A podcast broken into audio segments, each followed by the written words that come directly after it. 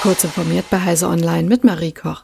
Das EU-Parlament hat seine Linie für eine Verordnung zur Regulierung von künstlicher Intelligenz KI abgesteckt. Dabei hat es sich für ein weitgehendes Verbot biometrischer Massenüberwachung im öffentlichen Raum ausgesprochen. Für diese Position im Einklang mit der Empfehlung der federführenden Ausschüsse stimmten 499 Abgeordnete bei 28 Nein-Stimmen und der recht großen Zahl von 93 Enthaltungen. KI soll künftig demokratischen Spielregeln folgen, die Grundrechte der Bürger wahren und dem Allgemeinwohl dienen.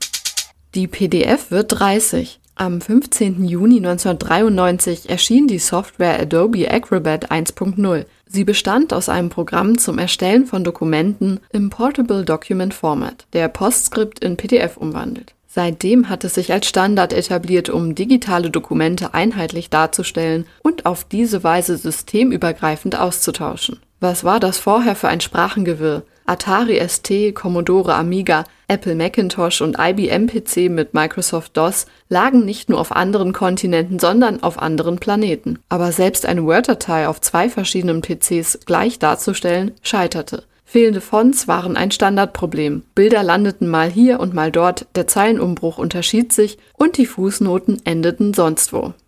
Die National Music Publishers Association hat im Namen von 17 Musikverlegern Klage gegen Twitter eingereicht. Es wird Schadensersatz bis zu 250 Millionen US-Dollar verlangt. Dem sozialen Netzwerk wird vorgeworfen, Urheberrechtsverletzungen begangen zu haben. Rund 1700 Songs seien davon betroffen. In der Klage, die vor einem Bundesbezirksgericht in Nashville im Bundesstaat Tennessee eingereicht wurde, heißt es, Twitter habe urheberrechtlich geschützte Musik auf seiner Plattform veröffentlicht, ohne eine Lizenz dafür zu haben. Dagegen sei Twitter auch nicht ausreichend vorgegangen.